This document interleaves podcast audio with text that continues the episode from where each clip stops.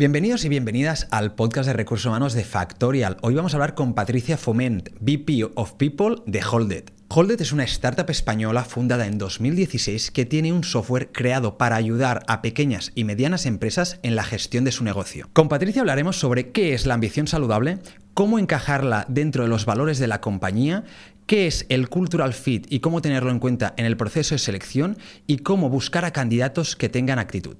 Así que vamos allá.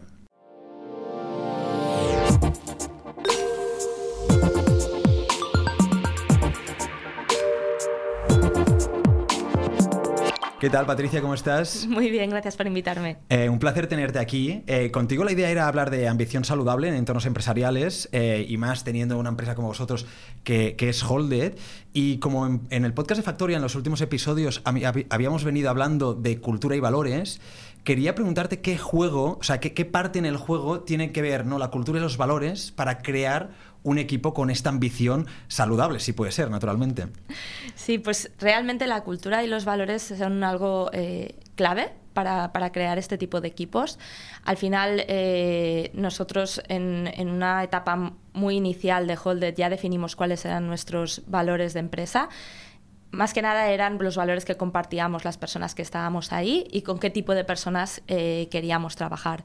También intentamos que fueran consistentes con la misión de la empresa. En este caso, por ejemplo, la ambición era importante que fuera consistente porque es algo que va muy relacionado con tu día a día. Si las metas de la empresa son ambiciosas, al final vas a acabar atrayendo a gente ambiciosa y que le gusta trabajar de esta forma.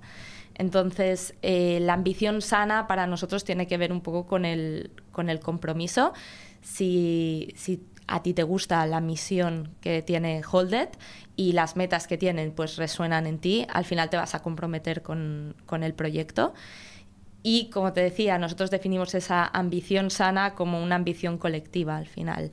Eh, para no crear esos individualismos. Sí que hay una parte individual, obviamente, eh, que luego si quieres pues hablamos de cómo la gestionamos y demás, pero, pero siempre lo, lo entendemos eh, desde un inicio como una ambición colectiva. Entonces ahí la responsabilidad siempre empieza por la empresa en generar unas metas que sean ambiciosas para poder atraer a este tipo de perfiles. Vale, has dicho que lo definiste desde el inicio, ¿no? que buscabais personas ambiciosas. Porque eh, teníais una misión y, a partir de la misión desarrollaste esos valores. No sé si nos podrías compartir cuál es esta misión y cuáles son los valores de Holded. Claro, la misión de, de Holded siempre ha sido el hacer eh, crecer, ayudar a la pequeña y mediana empresa. Eh, y los valores tenemos pues la excelencia, tenemos la pasión, tenemos la ambición toda la parte más de transparencia, de compromiso, innovación y luego pues el, fan o happiness, ¿no? El, hacerlo todo pues con esa sonrisa en la boca, disfrutándolo. Qué, bueno, qué bueno. Tenéis unos cuantos valores y además súper interesantes también para entender la realidad que vivís en el día a día dentro de la organización. ¿Cómo transmitís todo esto hacia afuera? ¿Cómo consigues em, no transmitir esta necesidad de buscar personas ambiciosas, sobre todo este tipo de ambición más positiva tal vez em, de cara, de puertas hacia afuera de la organización cuando quieres atraer talento? Pues sobre todo explicando muy bien cuál es el reto que van a tener una posición. O sea, al final las personas ambiciosas lo que vemos es que se mueven por retos. Eh, si tú a una persona que tiene ganas de crecer, que tiene ganas de, cambiar un poco el status quo, que es como nosotros definimos ambición también, eh, si le propones un reto interesante, pues se, va a acercar a ti. ¿Cómo lo hacemos? Pues a través tanto de, pues en la página ya de donde ponemos las ofertas de trabajo, explicar un poco dónde estamos, cómo hemos llegado hasta aquí, cuáles son los retos que tenemos por delante y sobre todo en las entrevistas explicar muy bien eh, las misiones que ese equipo va a tener, los retos que va a tener y que se pueden esperar un poco a futuro de, la posición que tendrían en Holded. O sea, marcar también desde el inicio de la relación con el empleado o el candidato en este caso las, las expectativas que se tienen con él. Exacto, exacto. Un poco poderle explicar hasta dónde puede llegar. Y obviamente estos retos van a cambiar y estos retos eh, vas a seguir creciendo y una vez eh, llegues a ellos van a haber otros. Entonces buscamos más gente que tenga esta actitud de, de aceptarlos, de querer ir a por ellos y que al final sean eh, motor de cambio. Qué bueno. Ahora comentabas justamente que para vosotros es muy diferente la ambición individual que la ambición colectiva. Em, y yo creo que, para seguir tendríamos que aclarar como una cosa, por lo menos yo lo necesito, que es ¿qué es para ti la ambición saludable y de qué se diferencia tal vez de la tóxica? Perfecto, sí. Primero, la ambición individual nosotros la definimos como el plan de carrera que tiene cada uno para controlar esto y que no tengamos pues, eh, problemas de, voracidad, que sería más la ambición tóxica que, comentas, eh, lo que hacemos es siempre tener un mapping del talento muy claro de lo que tenemos en la empresa y de cómo queremos gestionarlo en los próximos años, qué movimientos creemos que pueden tener sentido. De esta forma, comunicándoselo a cada uno, nos aseguramos que ninguna de las líneas se pisan entre ellas y generamos ese, ese otro tipo de ambición un poco más tóxica que comentabas.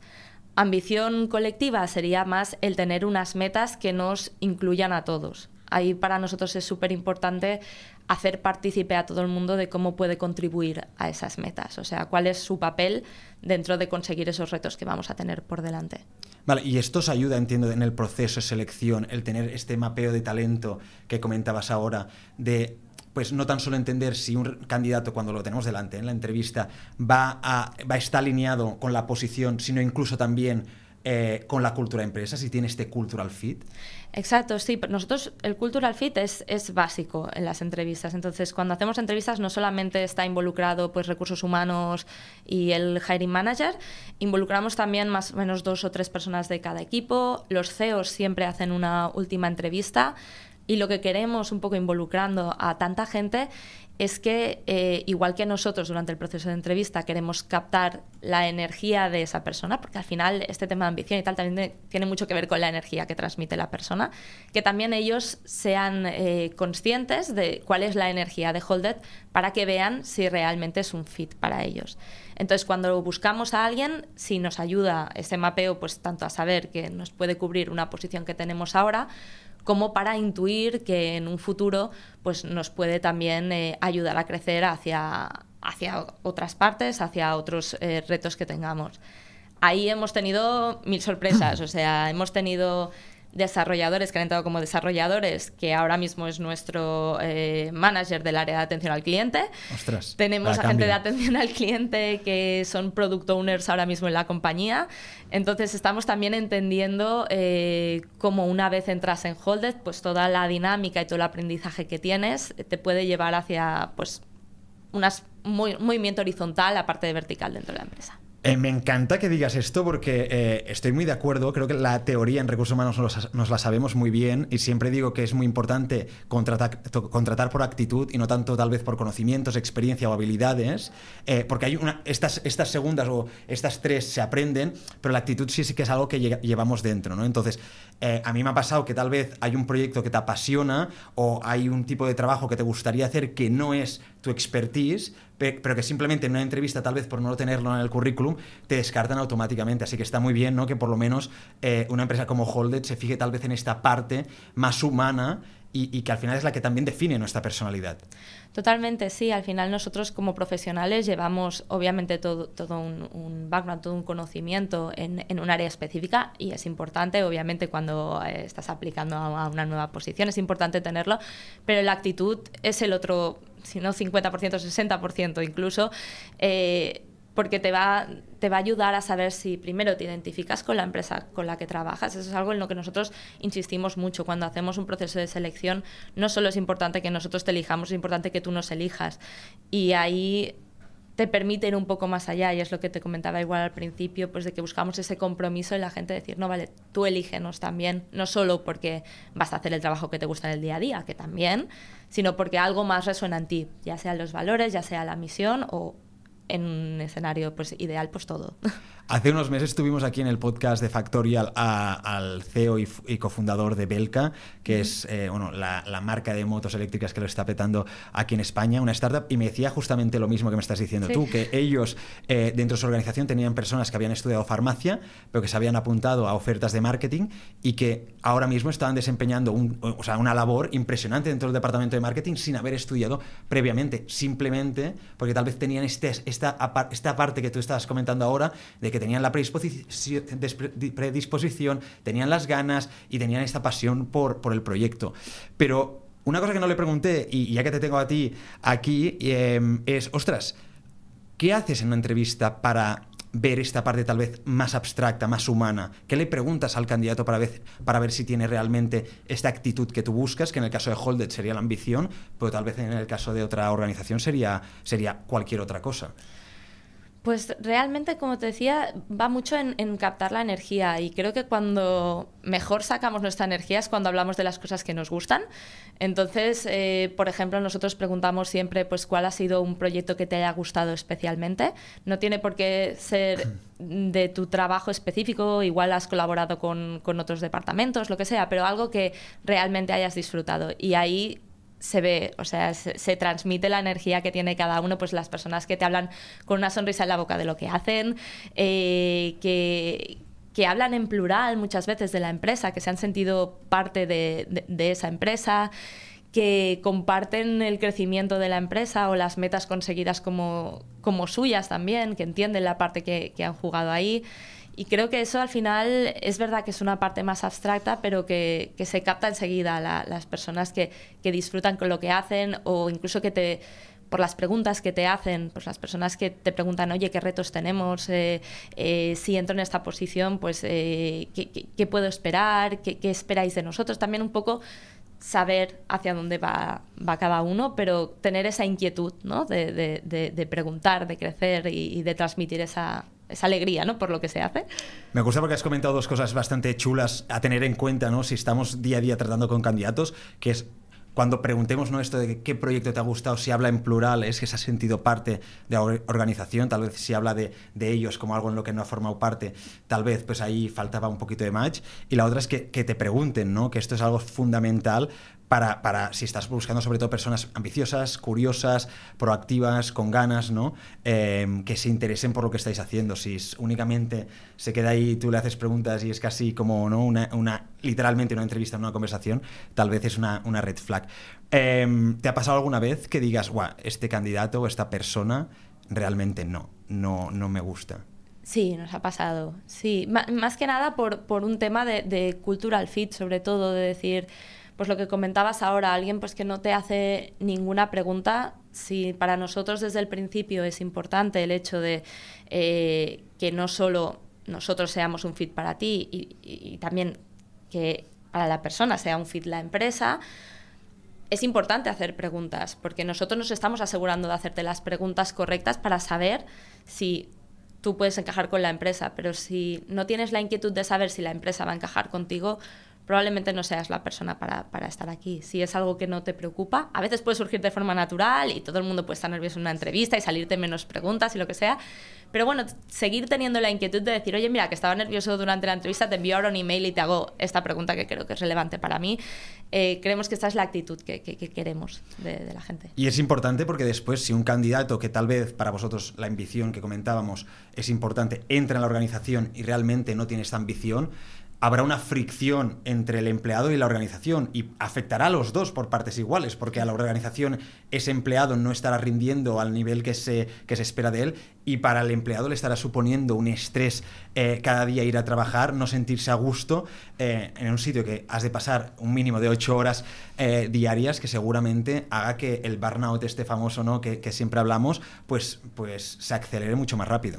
Totalmente. Por eso como te comentaba, es tan importante para nosotros durante las entrevistas hacer ese, ese mm, assessment, ese, bueno, ver que, realmente la, persona tiene el mismo cultural fit que, nosotros, que no ha de ser la misma identidad exacta, no buscamos clones unos de otros, o sea, al final la ambición puede darse en mil formas distintas y hay, como hablábamos, pues ambiciones colectivas, ambiciones individuales. La ambición te puede llevar también a ser una persona que, que tenga la inquietud de siempre ayudar a los demás para que vengan contigo y conseguir esa meta juntos y remar juntos. Hay mil formas de demostrar esa ambición y siempre nos gusta que la ambición vaya acompañada pues, de los otros valores. Tampoco tiene sentido solo la ambición por la ambición para nosotros. Al final va acompañada de todo el resto de valores.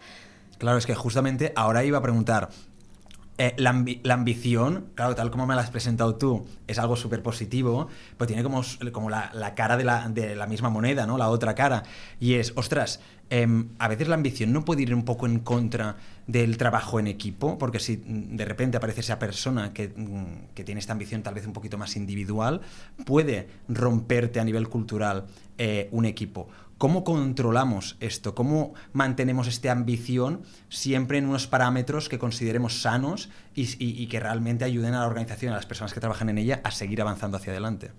Claro, igual que la empresa pone eh, o, decide los valores de la empresa, también es responsabilidad de la empresa el ver el marco de actuación en el que estamos eh, dispuestos a, jugar, ¿no? Al final, o sea, vale, la ambición es uno de nuestros valores, por lo tanto, nuestros retos para este año van a ser ambiciosos, los retos para los equipos van a ser ambiciosos y los retos individuales van a ser ambiciosos. ¿Qué hacemos a partir de ahí? Pues definir muy bien eh, cuál es el plan que tenemos para cada uno de estos retos. Vale, pues a nivel individual, qué es ambicioso para nosotros y qué esperamos de ti. Eh, definir un poco eso a largo plazo hace pues que no se crucen eh, entre ellos, ¿no? O sea, que, que, mi desarrollo de carrera no interfiera nunca en el desarrollo de carrera de la persona que tengo al lado o en mi equipo. Entonces creo que es eh, un trabajo de cuidar mucho qué estableces como metas y cómo permeabilizas esas metas eh, a los equipos, a los individuos, para que les quede claro por dónde pueden eh, seguir, por dónde pueden evolucionar, que siempre van a poder satisfacer esa ambición, eh, pero siempre dentro de, unos marcos pues de respeto y de trabajo en equipo. Si todo esto fallara por lo que sea, que a veces puede fallar, pues tenemos eh, las evaluaciones de desempeño que nos ayudan a, poder hablar con ellos de forma pues, transparente y, comunicarles pues cómo podemos reorientar esa energía de una forma que sea positiva. Los one-on-ones con los managers, al final tenemos una política también de comunicación muy abierta y de, y de transparencia, de podemos hablar de todo, siempre obviamente con respeto, pero podemos hablar de todo y es importante hacerlo. Ahora justamente antes de, conectar las cámaras, de conectar los micros, comentábamos tras que yo conozco Holded casi desde, desde los inicios, no sé si desde el día que se fundó, pero desde hace años. Y lo que una de las cosas que me llama siempre la atención de Holded es que es una organización que ha estado desde el inicio en un crecimiento, no te diría exponencial, sino constante, ¿no? Que siempre va tirando, siempre crece, eh, siempre está ahí y, no tiene picos ni para arriba ni para abajo, sino que siempre, pues, sois como que cumplís, ¿no? Y, crecéis eh, a un ritmo, pues, que, que es muy elevado. Mi pregunta es, ostras, Claro, en una organización como esta, cuando tienes gente ambiciosa, el poder desarrollar las carreras dentro de la organización es relativamente fácil. ¿Por qué? Porque la organización crece, se abren nuevas posiciones, nuevas oportunidades, etcétera, etcétera. Pero ¿qué pasa? Eh, en los otros casos? ¿Qué pasa cuando eres una organización que tal vez no estás en una situación de crecimiento, sino incluso todo lo contrario, en una situación un poquito de contracción del mercado? Tal vez no estás en contracción del mercado, pero estás en un punto de madurez donde la organización, a pesar de que puede ser muy grande, ya ha llegado a un punto donde ni crece ni se retrae. ¿Qué pasaría en estos casos eh, con esta ambición saludable de grupo? Em, ¿Crees que podría ser un freno? Porque al final tal vez si yo tengo personas ambiciosas y no les puedo dar desarrollo de carreras y todo, mm, se suponga un problema para la retención de talento.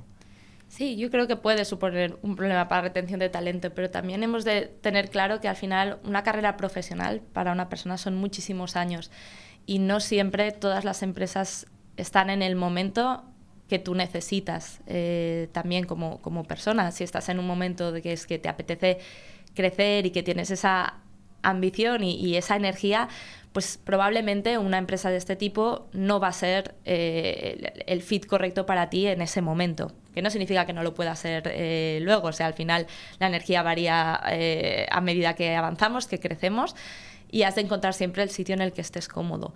De todas formas, aunque una empresa haya llegado a un punto pues maduro, pueden seguir habiendo retos, pues eh, no habrá igual un crecimiento a nivel de empleados, pero puede haber un crecimiento en cuanto a pues eh, cómo se involucra socialmente esa empresa, pues de sostenibilidad, pues de diversidad. Pueden al final los retos se van generando independientemente más o menos de, en el punto en el que esté la empresa a nivel pues de, mercado. Sí que es verdad que si estás en un nivel más inicial del mercado, siempre va a haber retos eh, más grandes, en principio, eh, pero que bueno, siempre puedes buscar la forma de motivar a esas, a esas personas, incluso proponiéndoles eh, estar más en contacto con otros departamentos, donde puedan encontrar nuevas formas de, de, crecer, de decir, pues mira, pues igual una persona estaba en el departamento de marketing, lo junto un poco más con el departamento de atención al cliente y les puede aportar muchísimo de cómo hacer las cosas de, de forma distinta o de cómo mejorar ciertos procesos. Y, antes comentabas eh, algunos de vuestros valores, me he apuntado así tres rápidos, que es la excelencia, la ambición, la transparencia, pero lo que me gusta de cómo lo estás planteando es que siempre tiene en cuenta, aunque no se haya dicho explícitamente, que es el trabajo en equipo, ¿no? Siempre queremos el conseguir todos los objetivos en grupo. Eh, y hace, unas, hace unas semanas ya el, el fundador de Tesla, Elon Musk, dijo em, que él no creía en el teletrabajo, que todo el mundo debería ir a la oficina para trabajar. Y ahora me estoy dando cuenta que si te fijas en las diferentes políticas que se están creando en el mercado, desde la política de Tesla, que es 100% eh, trabajar desde la oficina, a otras empresas como tal vez BBVA, que han dicho, hey, eh, vamos a dar un 40% de teletrabajo a nuestros trabajadores porque creemos que así eh, es la mejor manera para desarrollar el trabajo.